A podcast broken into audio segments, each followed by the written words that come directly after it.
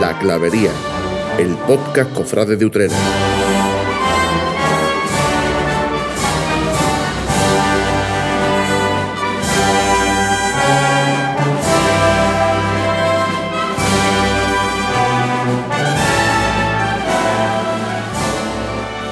Muy buenas, bienvenidos a este nuevo podcast de, de la Semana Santa de Utrera, este podcast Cofrade, eh, al que nosotros hemos llamado La Clavería. Comenzamos un nuevo año y aunque hay algunos agoreros que, que dicen que no estamos en 2021, sino que estamos en 2020 parte 2, eh, nosotros vamos a eh, retomar este año, vamos a encarar este año, pues con esa esperanza que, bueno, pues los cofrades tenemos en que todo esto o que toda esta situación mejore, ya no solo pensando en la Semana Santa de 2021, que ya, bueno, pues conocemos o sabemos que eh, ha pasado por la soga de Judas, sino que, eh, bueno, pues pueda haber procesiones eh, a partir de la segunda mitad de, de este año, ¿no? Están poniendo pues esa fecha del 15 de agosto como una fecha aproximada para volver a ver pasos en la calle. Y esperemos como decíamos antes, con esperanza, pues que así sea. Eh, comenzamos una, un nuevo año, ¿no? Lo vamos a hacer, en este caso, pues con la clavería de siempre, con alguna que otra incorporación.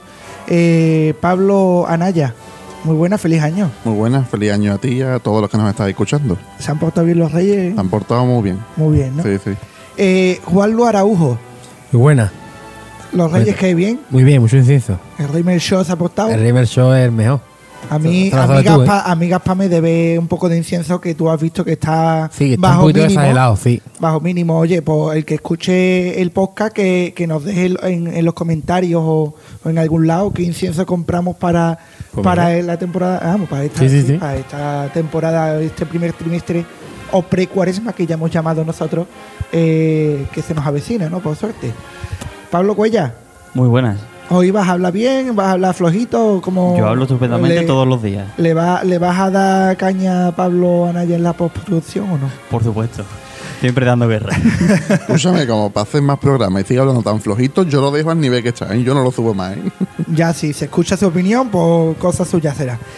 Y eh, cambiamos a Antonio Fuentes. No lo cambiamos, sino que bueno, pues Antonio está haciendo sus labores de vestidor en Guadix, eh, la Virgen del Refugio de Guadix. eh, para el que quiera cotillear pues, las cuentas de Instagram y eso que vean el trabajo de nuestro compañero como vestidor. Eh, pero cambiamos un Antonio por otro Antonio. lo único que cambiamos es la hermandad no a la que pertenece. Cambiamos los estudiantes por la Veracruz. Y tenemos aquí a Antonio Camino, oye, que me hace mucha ilusión que estés aquí en este estudio que nos hemos improvisado aquí. Muy buenas, Paco, ¿qué tal? Pues sí, la verdad que muy contento. Ya he compartido micros con, creo que con casi todos de los que estamos aquí y la verdad que eh, es un placer volver a, estos ratitos de, tertulia. A fin de cuentas, eh, estamos encarando como un primer tramo, ¿no? De, eh, ¿Tú te acuerdas de esa tertulia que teníamos? Eh, allá por 2009, no? Do- No, no, ve- Más, más tarde, 2014, por ahí 2014, anda. eso. 2014. bueno, depende de qué tertulia. Do- Nos 2009. podemos remontar a 2000, Ah, sí, principios sí. de los 2000 si queremos. no, nos podemos remontar a esa mm, conocida tertulia El Llamado. A ver, si un, por ahí va. a ver si un día podemos traer a Plácido antes de que se vaya para Roma y, y hacemos un- una tertulia como aquellas de antaño. Eh, bueno, mm, dicho esto, presentada a la mesa eh, de esta clavería, ya le hemos dado oficialmente la llave de, de su, de su taca a Antonio Camino, a ver si también podemos traer en otro, en otro episodio a Rafa Peña, que esté también presencialmente aquí con nosotros. Y oye, pues vamos a, a ver, dejamos la, la, la clavería, esta junta de clavería, la dejamos eh, a final de año, ¿no? Eh, tuvimos a Antonio Delgado, vimos cómo iba a ser la cabalgata, cómo ha sido la cabalgata el 5 de enero. Y justo después de, mm, publicar la clavería, sale una noticia. Juan Luis Araujo, que, que es de los que me, me da caña en ese tema. Eh, el arzobispo decreta oficialmente lo que estaba anunciado, que era que nos quedábamos sin Semana Santa en la calle. Sí, bueno, lo que estamos diciendo aquí anteriores, en anteriores podcasts, ¿no? Lo que se venía hablando, todavía no era nada oficial, pero se venía hablando de ello y por eso, claro, Pablo Goy y yo, que somos los, los abogados del diablo, ¿no? Sí, los más guerrilleros. Los más guerrilleros, pues también demandábamos, ¿no? Pero sí, bueno, al final se llevó a cabo en mi opinión, mal. No todo el, mundo, todo el mundo diciendo muy acertado. No, no, muy acertado no. Estamos viviendo una festividad tan importante como la Navidad, como el nacimiento de Jesucristo, y estamos pensando que vamos a hacer Semana Santa. Mira, perdona, pero mm, cuando pase la fiesta ya, ahora es el momento. Ahora es el momento en el que, por ejemplo, Huelva, Jerez, se han empezado a pronunciar. Ahora es el momento de empezar a hacer ese tipo de gestiones. Párame ahí ese tema, vamos a, e- ese tema lo hablaremos después en- más adelante, pero vamos a ir a hacer un repasito eh, previo. Eh, Cofrades Utrera publicaba el 29 de, de diciembre esa noticia, el arzobispo decreta la suspensión de las procesiones durante la Semana Santa de 2021, pero además acompañábamos la noticia con una imagen del traslado de la Virgen de la Amargura al geriátrico, porque es que este decreto no solo afecta a las procesiones de Semana Santa, sino a también toda manifestación pública de fe que se desarrolla durante la cuaresma. Vía Crucis, eh, eh, traslado, En la, en la calle, puntualicemos que es en la calle. en la calle. Haciendo pero, uso de la vía pública. Por ejemplo, hay, hay actos, digamos, que por ejemplo el traslado de la amargura al geriátrico, eso por, por descontado ya lo damos por suspendido. Que no hay ninguna alternativa posible. a Claro, y todos sea- los Via Crucis cuaresmales, hombre, ya tenemos aquí a la vuelta de la esquina el primer Via Crucis, que tenía que ser del, eh, del patrón, el Cristo de Santiago, que es antes de los cultos. Y bueno, mm, no sabemos, hombre, todavía es muy pronto a saber si se va a hacer algo dentro de la iglesia como antaño, bueno, como antaño hasta hace Sí, sí, sí. 4 o 5 años, no sabemos que- cómo se va a solucionar esto. Después más noticias que se han ido mm, desarrollando a lo largo de, de este tiempo de descanso que hemos tenido, ¿no? Este relevo que, que nos hemos dado en la cuadrilla.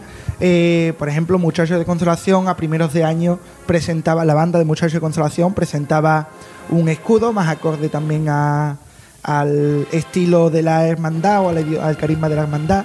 Eh, predomina el color plateado, los emblemas eh, ya tradicionales.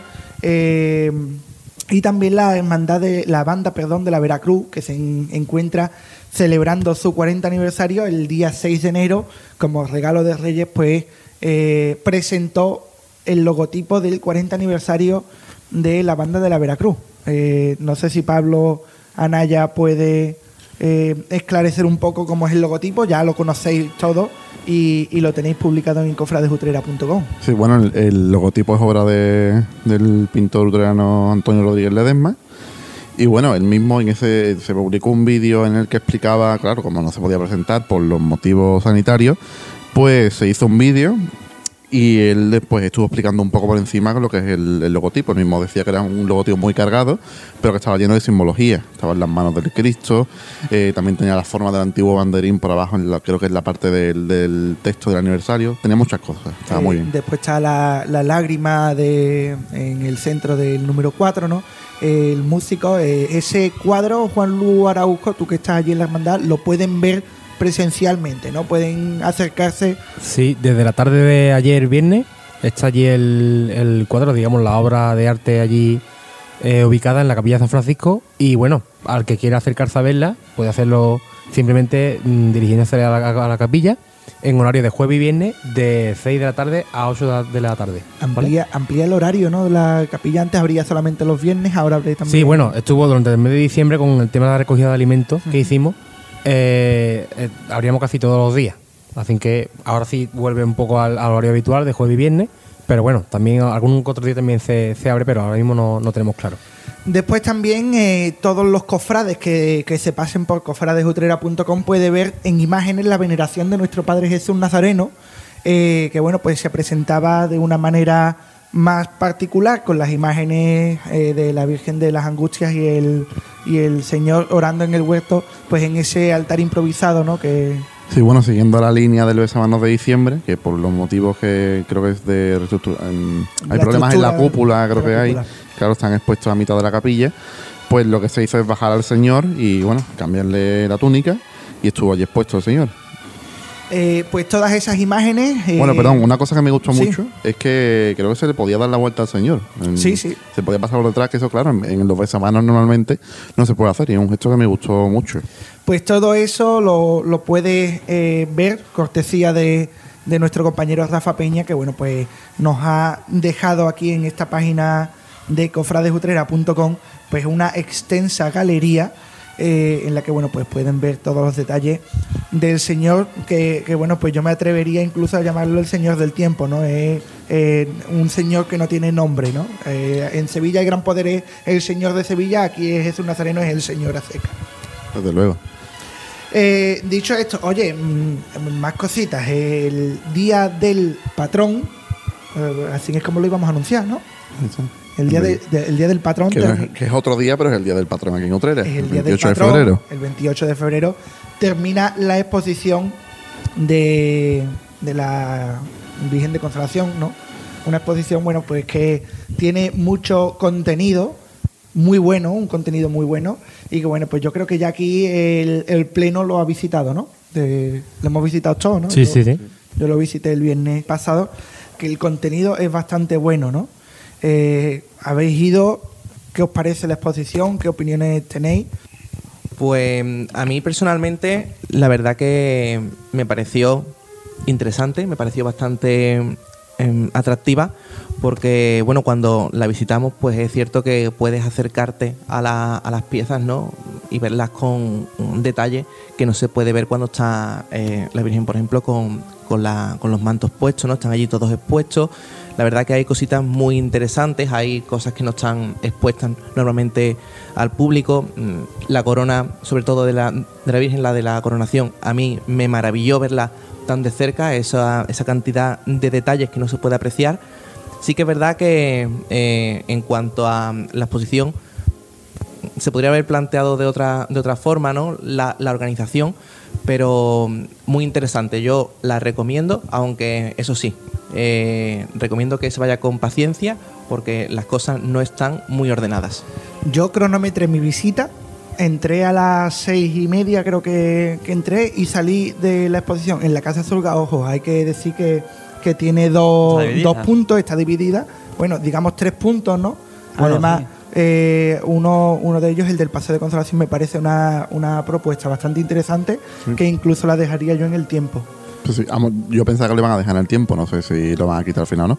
La verdad que para el turista que viene, que normalmente vienen muchas personas a ver a la Virgen de Consolación, a lo mejor se queda un poco pillado, vamos a decirlo así, porque no saben a lo mejor a qué se refiere esto, pero al que conozca la historia de Consolación, sabe que estas son sus hermandades filiales que estuvo durante el tiempo. Eso es lo que íbamos a decir. Estamos hablando que durante el paseo de consolación, el, el visitante, Pablo, Sí, porque a mí me parece bastante mm, acertado en el sentido de que las exposiciones normalmente se plantean en sitios de interior y, a ti, y allí tú planteas lo que es el, la, la exposición en sí.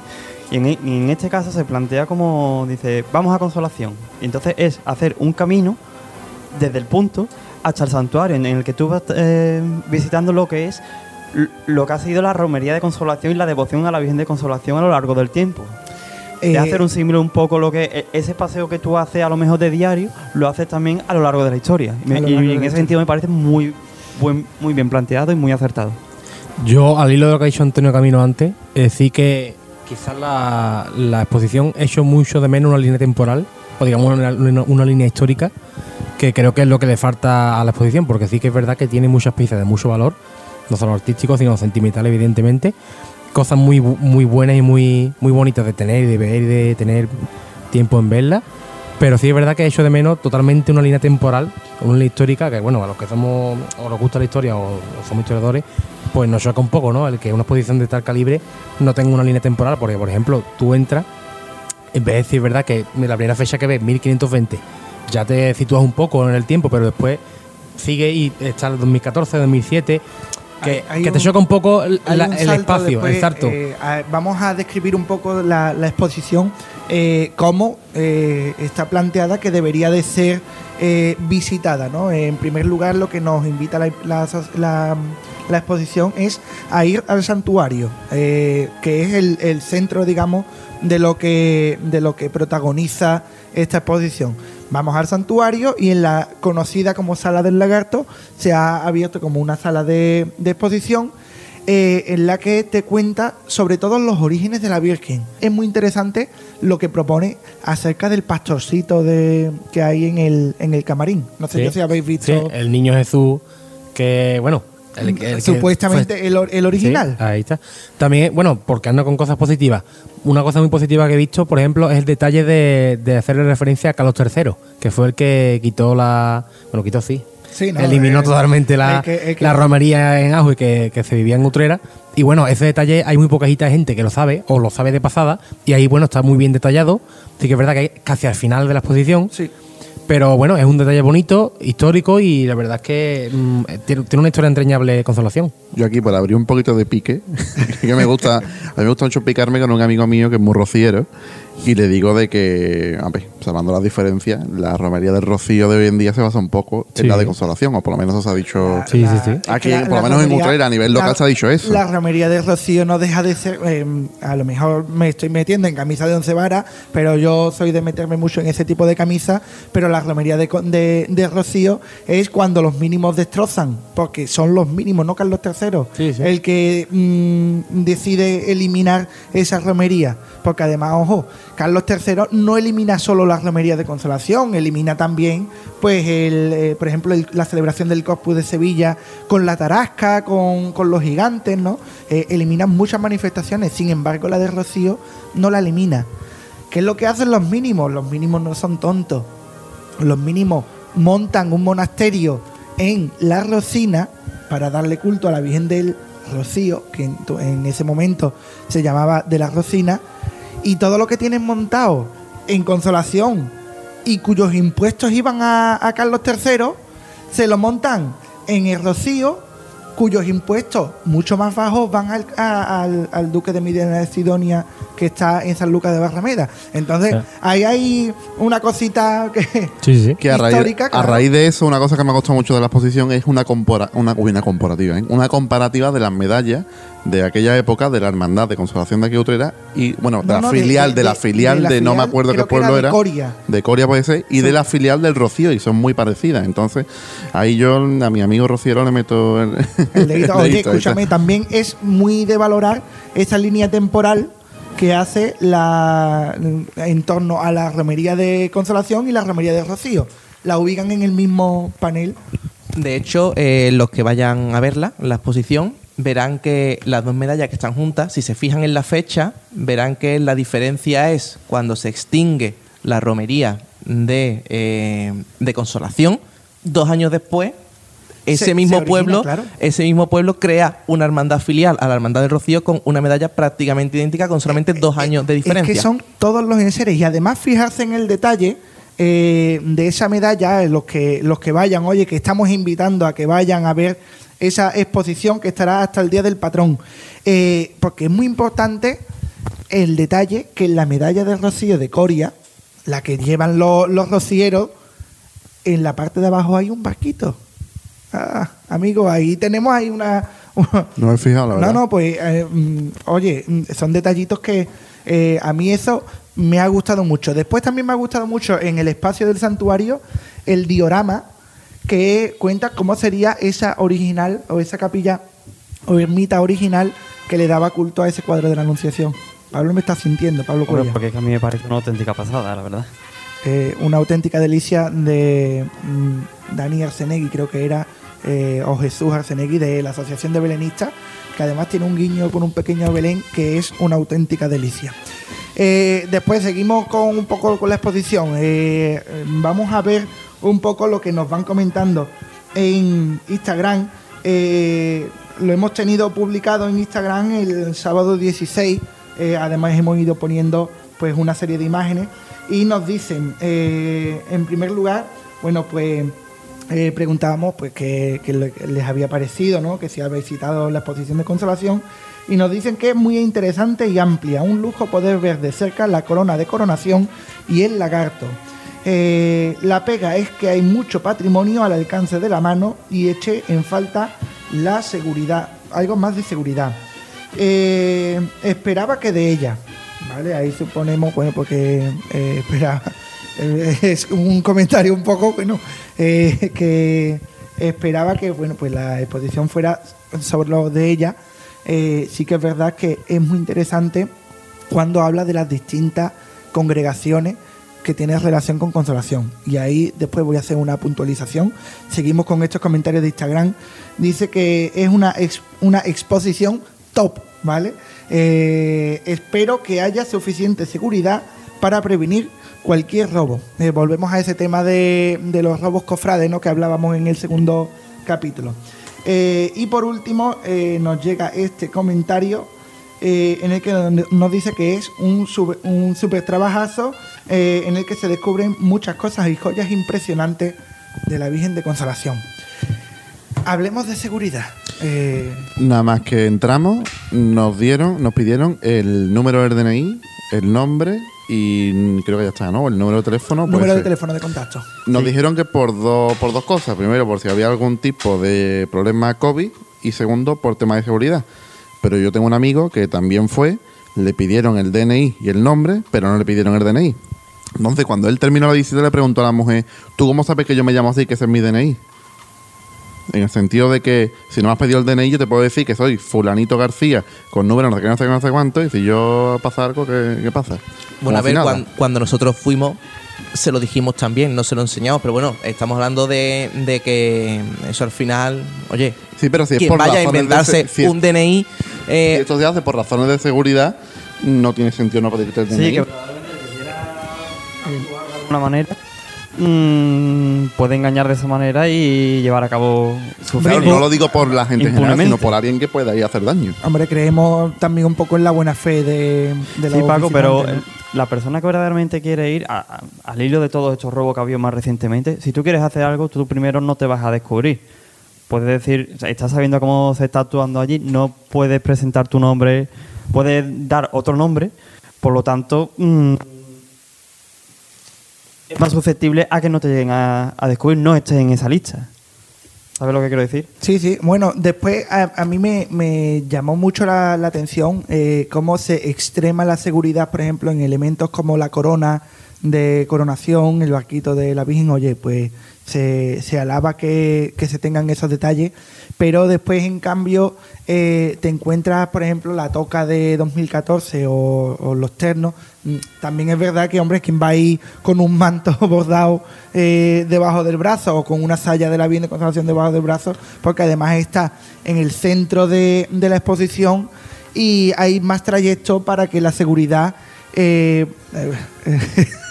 ¿Esto qué es? ¿La clase de, de primero de con- primaria? todo con la mano levantada, Pablo. Sí. Hablen, hablen. Sí, sí que es verdad que yo ahí veo, bueno, pues que sí, que está bien que haya elementos, ornamentos con su metraquilato, con su cristal de seguridad, pero, hombre, mm, ya que estamos por gastar y ya estamos por echarlo todo, Claro. eh, me tienes que tener cuidado, Pablo Cuellar, con la clavija, ¿vale? Porque si me mueves la clavija no se te escucha. Perdón.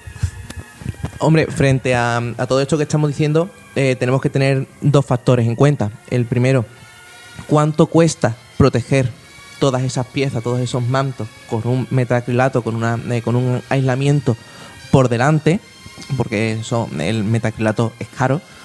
Eh, y hemos de tener en cuenta que ya se ha invertido muchísimo en una exposición que realmente eh, es grande y merece la pena ver. Es decir, ya hay un gran esfuerzo y, y bueno, hasta qué punto eh, compensa invertir en poner metacrilato por delante de todos los mantos que están expuestos cuando realmente hay cámaras, y cuando digo cámaras, muchas cámaras en todas las salas del Yo no recinto. estoy de- no estoy de acuerdo contigo, Decimos que la seguridad ha corrido a cargo de eh, Seguridad AM y que han participado empresas como Cíclope Visión de Futuro y Jumper Ingeniero, ¿vale? Entonces se supone que hay una seguridad, también hay personal contratado para, para estar pendientes de esos objetos, pero sí que es verdad que, oye, si yo quiero hacer la putada, yo con el botecito mío de gel hidroalcohólico, que lo llevo por mi seguridad, hago así, le pego un chorreón al manto y bueno, pues a lo mejor le hace algo, a lo mejor no le hace Es algo eso- porque tampoco sabemos lo que yo puedo llevar en mi botecito de gel hidroalcohólico. Pero es que ya, bueno, eso ya es de, de cabeza retorcida, eso No, bueno, vamos, aparte de eso, pero el niño de- ya no ya no solo hablamos de la seguridad de un robo, sino en plan la seguridad de la misma obra, porque yo me acuerdo que hay un, un cuadro de uno de los que está en el santuario, del hermano de Ruiz Gijón, que tienen, que está a tu altura, tiene un agujerito en medio, porque claro, no se habrá restaurado en- desde que se hizo. Tiene un agujerito en medio y tú ahí puedes meter dedo y tirar para abajo y cargarte el cuadro, vamos, y lo tienes a tu altura. Yo, al hilo de lo que estaba diciendo Antonio Camino, vale de que a lo mejor entiendo de que hay un presupuesto y que hay que un poco optimizar los recursos, pero también creo que si tú vas a exponer un patrimonio, tú no tienes medio a lo mejor para eso, pues vale, pues tú lo, lo colocas allí y colocas algún tipo de elemento de seguridad en el que tú te puedas separar de la obra y puedas contemplarla a un metro o metro y medio de distancia, por lo menos para que tú a la hora de extender el brazo no puedas tocar ni manipular ese elemento. De un modo u otro, bueno, pues recomendamos que visiten esta, esta exposición. Eh, después ya pondremos el audio para, para volver, la- el audio de Antonio Hoyo, porque también condensa un poco todo esto que hemos estado hablando. Hasta el Día del Patrón, hasta el 28 de febrero, en horario de 11 a 1 y de 5 de la tarde a 8 de, de la noche, ¿no? No sabemos tampoco si, si tendrá alguna modificación eh, con el tema de las restricciones. No obstante, bueno, pues eh, estén pendientes también a las redes sociales del ayuntamiento, que es quien organiza esta exposición. Nos vamos ahí con una marchita. eh, no sé si Pablo Anaya la tiene ya pensada. Hombre, hombre, no desde, la tiene pensada desde desde el día diciembre. siguiente del anterior programa. no, hombre. ¿Qué, qué vamos a escuchar? Hoy toca ya Palio, que llevamos ya dos semanitas de agrupación, que la semana pasada fue un poco, bueno, fue agrupación, fue una fue marcha, una adaptación. Ahí está.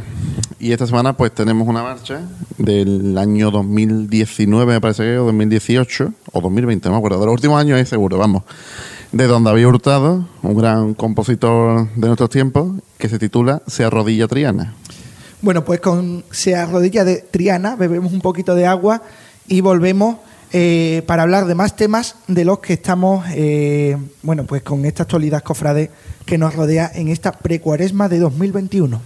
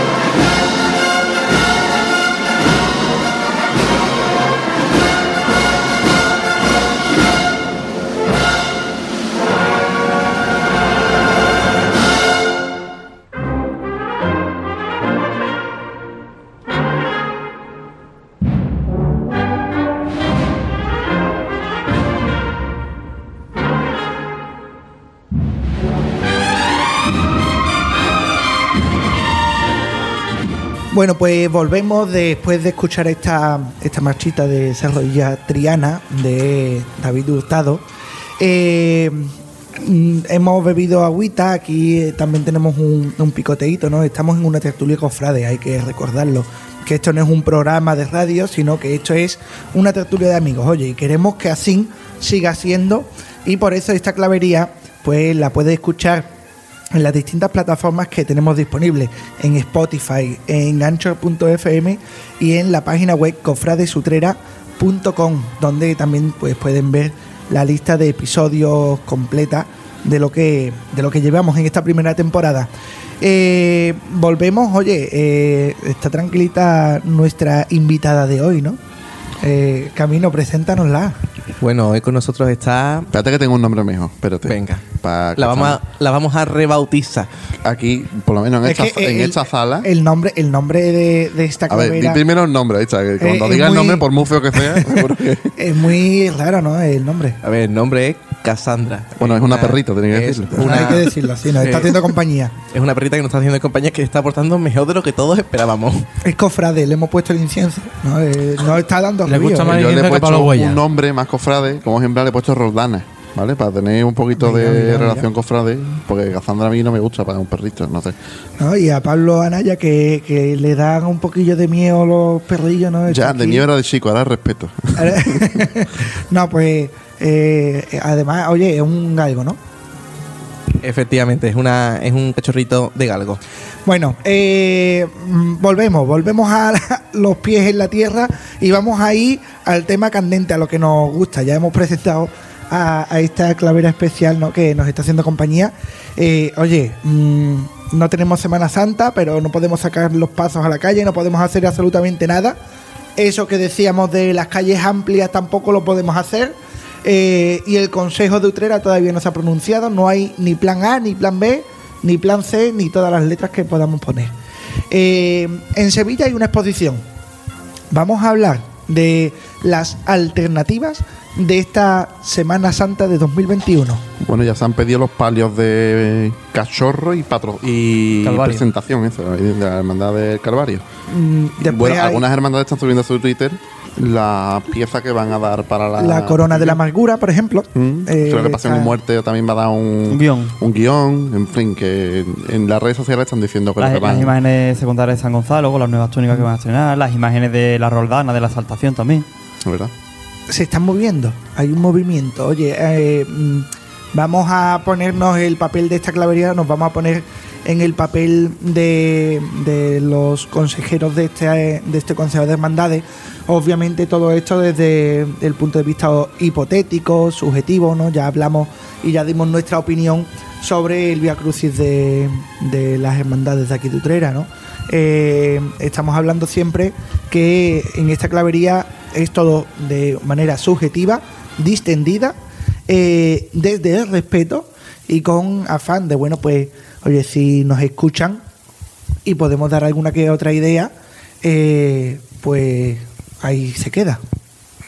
Desde la, desde la última tertulia, clavería que tuvimos, la verdad que han acontecido muchas cosas, ¿no? Desde esa negativa rotunda de- del arzobispo de Sevilla, de Granada, de Córdoba, para no hacer absolutamente nada en Semana Santa, hasta lo más reciente que hemos tenido, que ha sido una reunión de todos lo- los consejos de hermandades con, con, Con sanidad, consejero de Sanidad de la Junta de Andalucía. consejero de, de sanidad, cultura y turismo.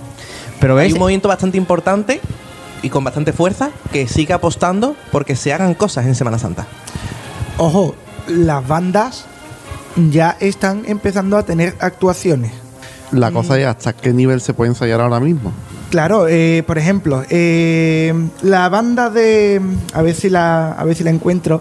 eh, creo que era Cristo de los Afligidos mm, de Puente Genil, ¿vale? Los Afligidos de Puente Genil, lo que está haciendo es al aire libre, siempre cuando tenga pues la autorización de, del ayuntamiento para ensayar al aire libre, pues hacerlo por grupos armónicos, de manera que, oye, pues se puedan llevar a cabo esas medidas de seguridad.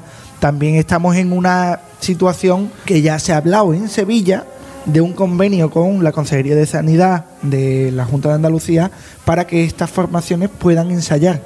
Porque es que si no, dime tú mm, qué es lo que hacemos en Semana Sí, bueno, Santa. igual que habíamos criticado el tema de- del inmutismo, de no decir nada, de no hacer nada, y de que se escuchaba en noviembre, en diciembre, de, de suspender todo, no hacer nada. Bueno, pues ahora yo desde mi punto de vista agradezco de que por lo menos en el Consejo de Sevilla se hayan posicionado en un, en un lugar y han dicho, mira, tenemos esta propuesta. Que sí, que yo después en redes sociales he escuchado a mucha gente, no, hacer eso no, no, nada, o a mí no me gusta, o vaya tela, como estáis. Mira, evidentemente ahora en enero eh, con previsiblemente una tercera ola, como se dice, evidentemente no vas a hacer nada.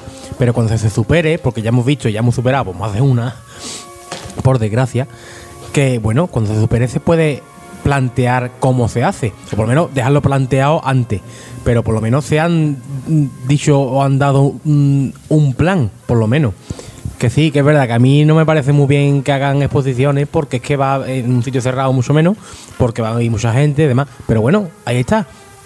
Bueno, yo creo que hay que entender también un poco el contexto de, de la exposición de Sevilla. Y es que eh, el año pasado el Consejo tiene una deuda contraída y eso hay que pagarlo de alguna manera. ¿Cómo lo van a pagar?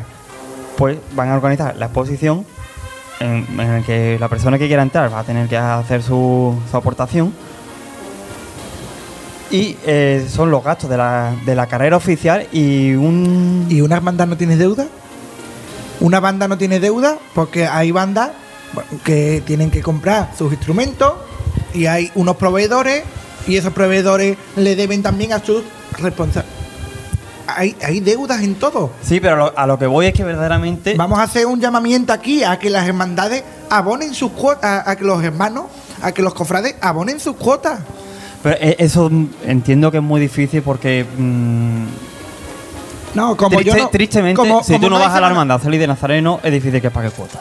Mm, Escúchame, está la domiciliación bancaria también. Pero que no lo tiene domiciliado. Ya, pero mm, no, eh, a mí lo que no me vale es, no, como no hay Semana Santa y no salgo de Nazareno, pues no pago la hermandad. Claro, Pero esto decirlo aquí en Utrera es muy fácil, porque vamos a ser sinceros.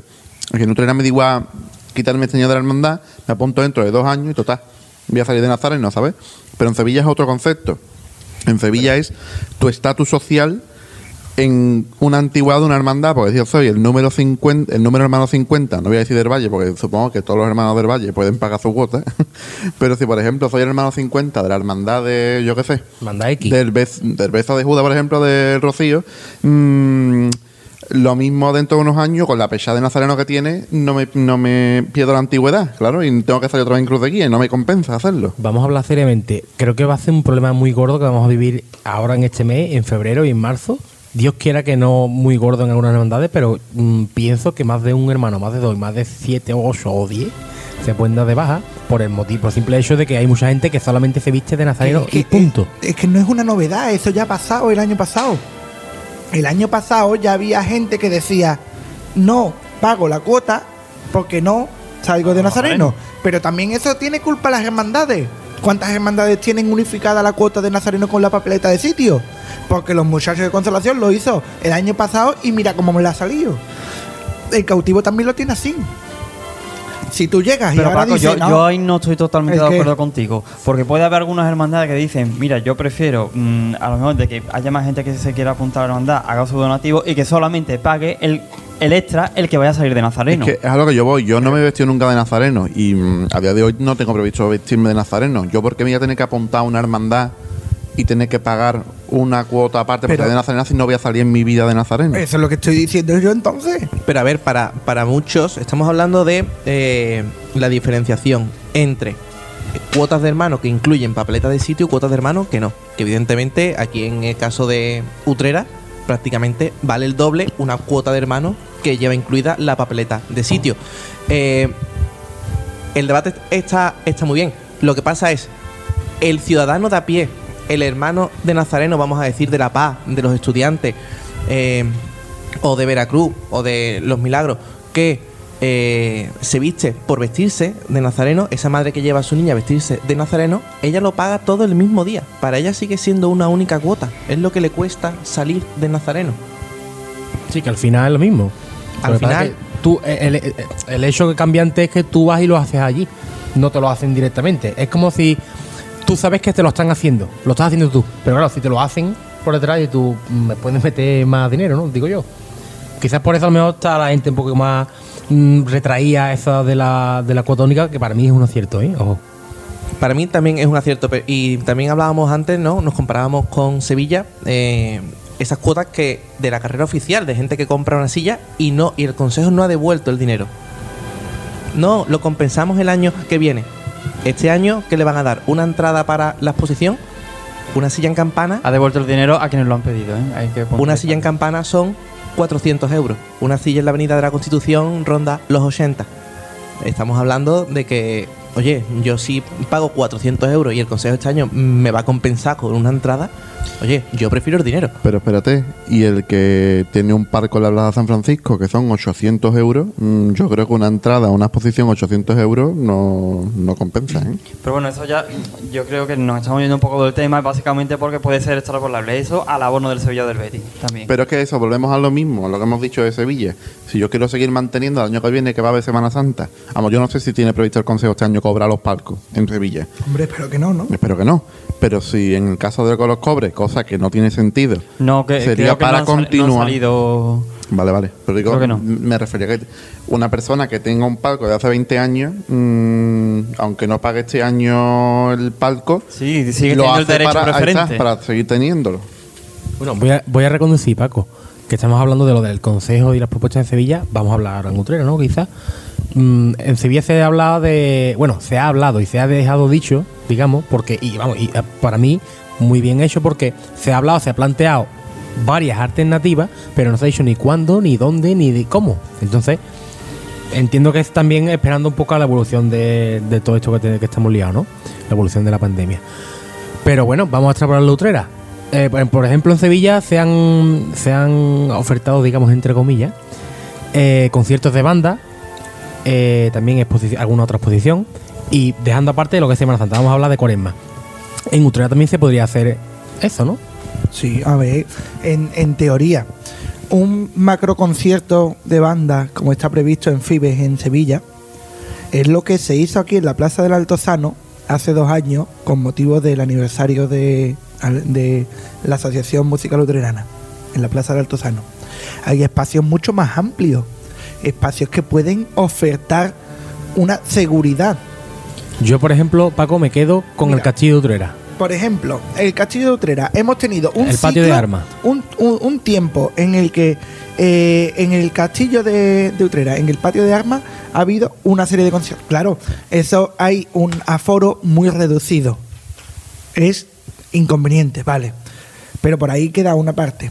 Pero oye, la explanada de los silos no sería descabellado para nada poner ahí todas Sí. las sillas que fueran. Y la plaza de toro donde la dejamos, que son unas instalaciones Mira, que están en pues desuso. sí. Pero la plaza de toros, el, el problema que tiene o el inconveniente que tiene es, eh, ¿tú qué vas a ocupar? ¿El asiento la, de, del No, asiento el- eh, el la- ruedo, o el ruedo. Sí, sí. Entonces en el ruedo tenemos el mismo inconveniente que en el castillo de Utrera. Hay que buscar espacios al aire libre Sí. con amplitud necesaria para poner una entrada y que tenga la, la- la entrada sea por distintos accesos. En el castillo de Utrera, por ejemplo, no se podría hacer con los distintos Mira, accesos. el- el- no había pensado en la Plaza de Toro, pero es quizá Pero- más acorde todavía. Mm, la explanada de la feria, donde se pone el mercadillo, tampoco es un sitio, no es un sitio bonito, Bueno, porque Paco. no es el sitio más, pero es un sitio donde se puede hacer un espectáculo al aire libre. Vamos a poner más alternativas. Oye, escúchame, una exposición como la que se ha hecho en Consola- de, de Consolación, que hemos hablado Sí, en sí, esta sí. primera parte, ¿no se podría realizar esa exposición si hay consenso en las hermandades, que es lo que falla, porque ya Pues se intentó hace dos años o hace unos años, en 2016, en la que yo era parte implicada porque a mí se me encargó un- una serie de bocetos y una serie de, de recursos para esa exposición y las hermandades pues no vieron oportuno hacerla en 2016, ojo, año de la misericordia, en el monasterio de consolación que se anunció con el nombre de Utrera Sacra o la Utrera Sacra, pasión, devoción y, y tradición, ¿vale? Y ahí estaba englobado pues todo el patrimonio o la mayoría del patrimonio si hay consenso en las hermandades y si hay acuerdo en las hermandades, eso es perfectamente realizable. Pero vamos a recordar que estamos en un tiempo en el que la carrera oficial ahora mismo no existe físicamente porque no hay un acuerdo en las hermandades y ha provocado precisamente la, no la dimisión, sino el adelanto de las elecciones del Consejo de Hermandades. Pero Paco, tú tienes que lograr también la confianza de las hermandades. Por ejemplo, yo leí el documento de que el Consejo de las Hermandades de Sevilla ha remitido a cada una de las hermandades y ahí se explica, la verdad que estu- estupendamente, cuáles van a ser las condiciones de, eh, expositivas, de confort, De seguridad. de temperatura, de humedad. Y además les ofrece la... Vamos, les ofrece no. Les hace un seguro a cada uno de los enseres que se vayan a prestar. Si tú ofreces eso, ¿tú qué tienes a perder? Sí, no, pero- Prácticamente nada. Mm, Claro está cuál es la subvención que tiene el Ayuntamiento de Sevilla puesta para la Semana Santa. Mira, el Porque- palio, el palio de la Virgen de los Dolores estuvo hace, poco en, Sevilla en una exposición del cachorro. Y, y es cierto que lo que dice Pablo Cuellar, la confianza que se pone o que se le da a las hermandades, esa tranquilidad, ¿no? Eh, a nosotros vino eh, a, a recoger el palio, vino un equipo de especialistas mm, en arte, con un furgón preparado para ello y llevaron las piezas en perfecto estado de conservación. Nos invitaron a estar allí mientras las bajaban, mientras las montaban. Estuvimos durante todo el proceso. Vimos en primicia cómo había quedado el palio y cómo había quedado la exposición. Y aparte, lo que dice Pablo Cuellar, un seguro que, que se nos ofreció para, eh, en caso de que pasara cualquier cosa, poder tener garantías de que el palio iba a estar bien o que se iba a poder restaurar si ocurriera alguna desgracia. Al final hace las cosas bien, ¿no? Efectivamente, al final es, ponerle empeño, al final es eh, eso, un seguro que, hombre, hay seguros más baratos, más caros, pero al final darle a las hermandades esa tranquilidad, ¿no? En la capilla de San Francisco ha habido ya varias exposiciones sobre la Semana Santa de Utrera. En Santiago también. eh, y hay que recordar, por ejemplo, eh, tanto en la de Santiago como en, la- en una de las de San Francisco, estuvieron imágenes como el Jesús Nazareno, el atado a la columna De Santa de María. Santa María, Ujú. eh, la urna del, del yacente, objetos de muchísimo valor. ¿Vale? En Santiago, obviamente o indudablemente, yo creo que sería muy complicado organizar esa exposición ahora mismo. En primer lugar, Y más en Semana Santa.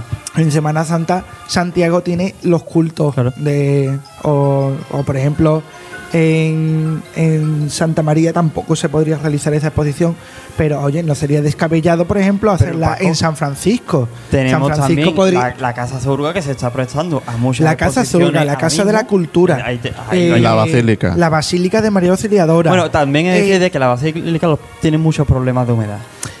Pero bueno. Y muy eh, poca ventilación. que los mismos, cuestión de los mismos problemas de, de humedades o, o problemas parecidos tiene el monasterio de Consolación, que era donde se planteaba esa exposición en 2016. Eh, la- las distintas capillas, ¿no? Eh, ¿Se podría generar una ruta, digamos, en la que el cofrade que quiera en Semana Santa pueda hacer lo que hizo en los Reyes Magos? vamos a ir a distintos puntos y vas a tener un sitio expositivo en la Casa Soga, otro en la Capilla de San Francisco, otro en la Capilla de la Trinidad. Ojo, hay que felicitar a la Hermandad de la Trinidad que esté poniendo en valor su capilla, que la está poniendo en valor. En la Basílica de María Auxiliadora hay muchos espacios y lo que estamos creando es un circuito, de modo que tú no vas a tener lo que mm, probablemente o me imagino que pueda pasar en Sevilla es la masificación de colas para entrar No, por un en, mismo ese, en ese caso no lo veo así porque eh, leyendo, bueno, leyendo, no, escuchando una entrevista al presidente del Consejo de Hermandad de Sevilla, dejó claro que en ese caso no está, mm, vamos, que no se prevé eso porque la entrada a la exposición va a ser con cita previa. O sea que Aún así, si a ti te citan a las 10 y media y a otro le citan a las 10 y 32, el de las 10 y 32 te va a venir a la misma hora. No Vale. tiene por qué. Hombre, Eh, normalmente aquí la pensando, puntualidad. A ver, mm, aquí solamente hay que pensar una cosa. Estamos en un país donde por muy bien que tú plantees una cosa, mm, va a salir mal porque la gente no respeta lo que tenemos Pero que bueno, respetar. yo creo- ¿Cuántas fiestas se han... Coño, si es que el 31 de, enero, de diciembre había una fiesta ilegal en la Plaza del Altozano. Que es que por mucho que intentemos nosotros hacer ver, la culpa siempre va a ser para lo que se organice, no para nosotros. Pero todo lo que tú tengas planteado mm, te está quitando posibles inconvenientes que vayas a encontrar después. Por ejemplo, en el tema de la puntualidad, yo no veo eso ningún problema. Tú tienes una hora y media para ver la exposición. Llegas media hora tarde, tienes una hora para ver la exposición. Porque eh, cuando termine eso, entra el siguiente turno. Claro. Y no va a haber nadie dentro hasta que Sí, sí, sí. hasta lo siguiente. Vamos, que. Pero tú le puedes dar cita a 10 personas en un día y a lo mejor te entran 8. Por ese, por ese sentido de que yo puedo decir que empieza a las 10 y media, pero pueden empezar a las 10 y 35. Entre que tú Bueno, terminas una visita y todo. Sí, Pablo, pero si nos ponemos así no hacemos nada. Nos quedamos sentados esperando. Pero es que, es que no hago nada porque. pero- porque No, normalmente pero todo eso es una entrada libre. Es que es si esto va a ser algo programado, Claro. tú tienes que tener claro que. para empezar, tienes que dejar un espacio entre uno y otro. Y, y más ahora, a nivel de desinfectar y todas esas cosas. También digo una cosa, si se hiciera en Utrera, ¿ustedes creen que, que habría masificación? Porque aquí se hacen todos los años ese tipo de cosas y... Bueno, la gente que Más gente, fuera- pero- no sabemos, ¿eh? No, Cómo eh. estaban los Reyes Magos. Que había gente, o- obviamente, y por suerte. A mí me eh, sorprendió estaba- de mucho, ¿eh? la Eh, verdad. estaba, estaba muy bien controlado Claro. por, por seguridad ciuda- ciudadana. También la, la asociación Maestro Milla pues se, se portó bastante bien. Eh, pero eh, tú no te no puedes prevenir o, o decir, oye, mm, va a haber tanta gente. Tú no puedes prever eso. Porque no sabes si te va Sí, a venir gente bueno. de Sevilla, te va a venir gente. También digamos que el tipo de público que asiste a este tipo de actos tampoco... Es más limitado. Es Ahora- más limitado, es más respetuoso normalmente. Entonces no entiendo Bueno, eso es respetuoso. Mm, Sí. Vamos a, vamos a ser claros. Mm, ¿Cuántas organizaciones o cuántas asociaciones que organizan cabalgatas de Reyes Magos han dicho vamos a buscar una alternativa para que el 5 de enero no se quede parado? Vamos a pensar en la gente que son usuarios del 5 de enero. ¿Cuántas hermandades ha- o cuántas organizaciones has escuchado o cuántas organizaciones cofrades has escuchado. Vamos a trabajar por la gente que se acerca a la iglesia mediante las hermandades, porque estamos hablando, no, se- no se va a suspender la Semana Santa. La Semana Santa no se suspende, la Semana Santa son los oficios. Pero ¿quiénes van a los oficios? ¿Cuánta gente se acerca a una iglesia solamente por ver a un Cristo o a una Virgen? Y no se queda la misa. Porque por mucho que nos duela a los, a los que mm, somos practicantes, a los que vamos a misa todos los domingos, por mucho que nos duela, la Semana Santa se ha convertido en una religiosidad popular. Claro. Pero que es que hay que, hay que pensar, que es que solamente estamos mirando, No, sí, es que estamos es mirando... que solamente estamos pensando en la gente que va diariamente a, Sí. a- Pues por eso te digo, es que, mm, a ver, a mí ese el tema de mutismo, de mutismo, de no hacer nada, de, mira, por lo menos en Sevilla ya han planteado algo cuando debe de ser después de Navidades y ahora, bueno, pues en Utrera esperemos que eh, seguramente estén trabajando en ello, en dar una respuesta y ya veremos lo que nos ofrecen, pero bueno, por lo menos tener algo, es que mm, Yo también creo que la labor del Consejo en este sentido, mm, aparte de, de organizar algo, es poner en un consenso dentro de a lo mejor de, de- de tantas opiniones diferentes. Yo sigo diciendo, ¿cuántas hermandades o cuántas asociaciones han dicho vamos a hacer algo para que la gente que se acerca a la iglesia pueda seguir viviendo una Semana Santa? Porque es que, mm, por mucho que nos duela, es que lo estoy diciendo, que no todos son los oficios, por mucho que nos duela los que vamos. Que sí, que yo voy a los oficios, yo voy a, mm, todos los domingos a misa, pero que yo, es que mm, Manolito, el que vive en, en la barriada de, de Muñoz Grande, va al santuario para ver a su Cristo del Perdón, no para escuchar la misa. Si tú le quitas al Cristo del, a su Cristo del Perdón, Manolito no va a ir al santuario. Sí, En este caso las hermandades hacen, para mí, en mi opinión, muchísimo por la, por la iglesia y ahora, bueno, como ha dicho Paco, parece que, no, que ahora nos dan la espalda, ¿no? no esperemos que no hace así. Bueno, tenemos que esperar a la respuesta, como digo, del Consejo de Hermandades de Utrera, porque ya el de, la- el de Sevilla se ha pronunciado, así que Esperemos. digo yo, o pienso que a lo mejor también irá por esa línea. Pero bueno, esperemos noticias. Esperemos También hay También- que entender que el Consejo de Hermandad de Utrera ha aterrizado muy recientemente. Tiene que asentarse. Pero, Claro. pero también tiene que sa- o también se tiene que saber que ha aterrizado con todas las consecuencias, que no todo No, es vamos a arreglar la carrera oficial. Tenemos que tener también en cuenta que el Consejo de Hermandades y Cofradías de Utrera son las hermandades. Es decir, la permanente del Consejo Es un voto. es un único voto. Sin embargo, tenemos 13 hermandades. Sí, que, pero son po- 13, que son 13 votos. Es decir, si no se ponen de acuerdo las hermandades, no podemos echarle la culpa al Consejo. Sí, pero no es ponerse tiene- de acuerdo, tiene es un voto. plantear alguna alternativa. Claro, no, pero es que al, Al final menos. tienen que plantearla las hermandades, tienen que ponerse de acuerdo entre las hermandades. Si, por poner un ejemplo, hermandad X quiere hacerlo, quiere hacer, o como el Santo Antirromano, por ejemplo, Utrera, había hermandades a favor y hermandades en contra. Y hermandades que estuvieron a punto el mismo día de la salida a echarse para atrás por el tiempo. Entonces, Con pasos en la calle ya, ¿eh?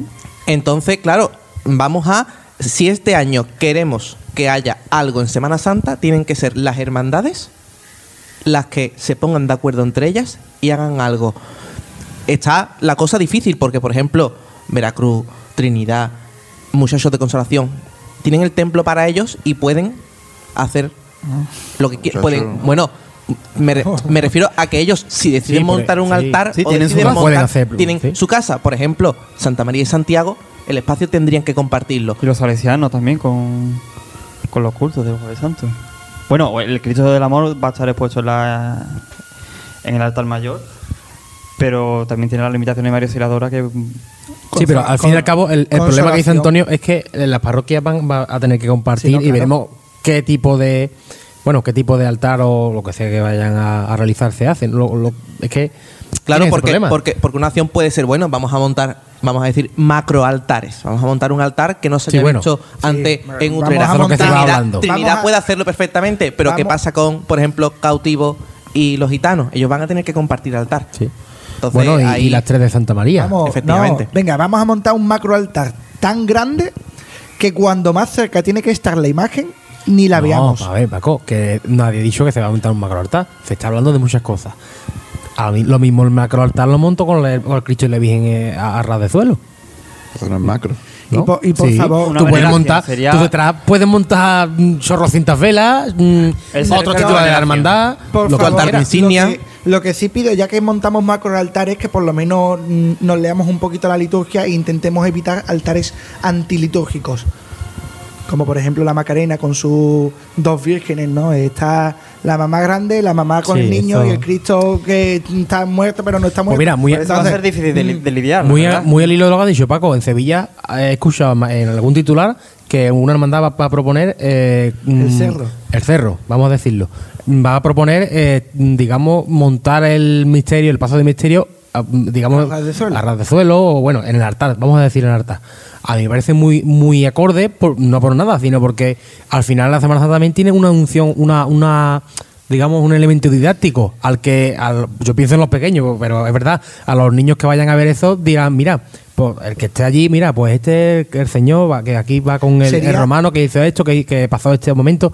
Difícil si, si tú a lo mejor solo colocas, colocas el Cristo en el altar y ahí arriba, ¿no? ¿Sería el momento de crear este año la Semana Santa didáctica? En la ¿Por qué que, no? en la que mm, hermanos de la hermandad sean los que estén cuidando de ese patrimonio y sean los mismos que lo expliquen. Sí que es verdad que, a ver, en todas las hermandades no están preparados para ello, quizás no haya una persona Yo, por No- ejemplo, no en el- ser preparado, en sino que quiera o en no el quiera. santuario de consolación. eh, Pero sí se puede hacer, perfectamente. Yo lo he vivido en, en mis propias carnes. Hemos vivido o hemos recibido la visita de colegios como el Al-Ándalus, eh, en el que, bueno, o, o incluso Juan Antonio Velasco creo que también venía, y le explicábamos a, a los niños cómo era la hermandad, cómo funciona la hermandad, la vara del hermano mayor, eh, el sensor, hacíamos algunos juegos, ¿no? Una cosa más didáctica. ¿Sería una opción la de hacer esa Semana Santa didáctica? Sí, porque además yo tengo. en nuestros propios templos que tú crees y digas, oye, pues mira, hoy es lunes santo, pues mira, el lunes santo, pues vamos a tener un concierto de muchachos a, a las 6 allí en las planas del santuario. Puedes ir a la capilla de la Veracruz, que va a haber una conferencia sobre la historia de la Semana Santa de Utrera. Eh, vamos a ir a Santa María, que han puesto en veneración a la Virgen de los Ángeles. Podemos Mira. crear un, Sería un camino para mí interesante, Paco, porque yo tengo cierto temor a que en estos años que no, porque todavía no sabemos ni, ni qué año se acabará esto, pero en, pongamos, dos, tres años que no ha habido Semana Santa en la calle, el ese pequeño de 5, 6, 7, 8 años No se recuerda está, se nada. está olvidando del tema. al final, mm, en, digamos, en, en la bonita época de esa de, de ir creciendo, de, ver- de ir viendo cosas, de ir recordando y, y cogiendo recuerdos de un momento que después para ti serán lo que se te quedarán en tu retina, No. no, lo estás teniendo. Lo que se Entonces dice quizás que tú has mamado la Semana Claro, Santa, quizá- eso- esa expresión tan nuestra de haber mamado la Semana Santa, los niños de esta generación no la van a descubrir. quizás esta Semana Santa sea una oportunidad para eso, pues montar quizás altares litúrgicos, altares también con sentido, digamos, con la pasión de Cristo y que, bueno, se vayan las personas que quieran ir, ya que no tan pequeños, sino también adultos, evidentemente, que se les explique y se les mencione el momento de la pasión en que están viendo, ¿no? Por ejemplo. Va- vamos a ir buscando conclusiones. Por ejemplo, el gran poder. eh, a nosotros nos mandan a los hermanos una circular en la que nos dicen eh, va a haber eh, una actividad con los niños y van a reproducir en un taller un enser de la hermandad la cruz de guía o el sin pecado, eh, el guion de- del nacimiento, ¿no? Eh, se podría crear eso, vamos a hacer una cosa más Sí, sí, sí. Para, para que la Semana Santa siga en, en el punto de mira. o siga al menos estando, digamos, en, en el escaparate, ¿no? Digamos, de la, de la educación de los, de los pequeños, pienso en los pequeños, porque sí que es verdad que cada vez, y creo que podéis estar en cierto modo de acuerdo conmigo, y que cada vez estamos menos alrededor de las hermandades. Quizá también este año se me acaba de venir a la mente, eh, más que nunca toma sentido un pregón de los milagros, un pregón fotográfico, un pregón de vídeo. Pero más del estilo. mm, Sí, sí, Pa-. Pablo, di- Pablo dice que no porque, porque a él le gusta mucho la fotografía, es buen, buen fotógrafo. Hombre, mm, mm, oye, escúchame, vamos a intentar a ver si desde la clavería y cofrades de Utrera podemos hacer un cartel de, de Semana Santa, Sí. pero mm, oye, de la Semana Santa de, de ahora, no eh, porque yo creo que un pregón, por ejemplo, Sevilla va a ser, eh, y ya vamos terminando un poquito eh, el tema y el programa, porque se nos va a ir el tiempo. Sevilla va a ser una exaltación del pregón o un homenaje al pregón, ¿no? Eh, el pregonero de la Semana Santa ¿qué va a contar de la Semana Santa de este año? Que no va a ver. ¿Qué va a pintar el cartelista de una Semana Santa que va a anunciar? no va, que, que va a anunciar los oficios? Mm, es que, eh, pues vamos a intentar nosotros a ver si nos ponemos, señora Naya. Habrá que tú que hacer eres una el- técnica mixta, ¿no? Eh, va- vamos a intentar, sí, vamos, A ver qué sale. nos vamos a proponer los artistas de esta clavería eh, hacer algo distinto. Eh, señores, eh, que vamos a ir cerrando la sesión de esta, que si no nos van a dar el toque de queda. Hoy nos hemos extendido. ¿eh? Escúchame, y lo hemos grabado por la mañana, ¿eh? nos va a dar el toque de queda. Pero bueno, oye, yo creo que es que es un, un tema que era interesante el tratarlo. Pablo Anaya. Nada, muchas gracias Paco y nada, nos vemos la semana que viene, ¿no? Sí, ¿no? Eh, La semana que viene de qué vamos a hablar. De lo que ya veremos, salga, a ver qué sale esta semana, ¿no? Sí, vamos a tirar de actualidad. Eh, Antonio Camino, Nada, muchas gracias por haberme invitado a estar hoy aquí. La verdad que me lo he pasado súper bien y hacía ya bastante que no, que no compartía un ratito de tertulia de esto. Y, y nada, deciros que para la próxima, cuando os veáis mm, con lo que va a entrar ahora en vigor, para jugar para sí podéis quedar, porque Sí. vaya a ser cuatro nada más. bueno, no, pero, pero ojo, que, que a ti te podemos escuchar a lo mejor en el podcast que viene, ¿no? Si tienes disponibilidad para el Skype, por ejemplo, o Sí, sí, por una, supuesto. una llamada, ¿no? Y hacemos mm, la mesa más amplia, Sí. aunque Y seamos así- aquí presencialmente. Y así está la, la perra también, ¿no? Que se, que se ve la carita, por lo menos. Hombre, claro que se le vea. que, que veamos a Roldana, ¿no? Eh, ha dicho. A Rodana, a Rodana. Bueno, ya la vamos a adoptar entonces como. Porque es una perrita de acogida. Ya oficialmente la vamos a adoptar y la, y la vamos a hacer mm, del programa, ¿no? La Rordana, ¿no? La Roldana. La- Roldana, Roldana. Eh, a Juan Nada, pues muchas gracias. Y seguiremos arreglando la Semana Santa en cinco minutos, Paco. Eh, bueno, en cinco, quien dice cinco dice una, una hora, una hora y poco más. Pablo Cuella, Pues nada, hasta la próxima. hemos conseguido que ni se te vaya el micro, que se escuche bien. Todo un reto. Cada vez me porto mejor, ¿eh? Todo un reto. Bueno, eh, lo dicho, ya estamos en, casi de llenos en este eh, carnaval que tanto nos gusta, tanto a Naya como, como a mí, lo que significa que cada vez se acerca más ese miércoles de ceniza, que bueno, pues intentaremos hacer también alguna que otra cosa o grabar el, el podcast de esa semana en algún sitio más especial, con Sí, otro sí, sí. ambiente. ¿no? Tenemos sorpresas. Bueno, y vamos- traeremos invitados también por Skype cuando hablemos de ciertos temas, ¿no? Vamos, vamos a ver cómo se van desarrollando las cositas, Juanlu. Eh, lo dejamos aquí, cerramos esta sesión de la clavería de hoy, eh, deseándoles bueno, pues que tengan primero una buena semana y sobre todo una muy feliz espera.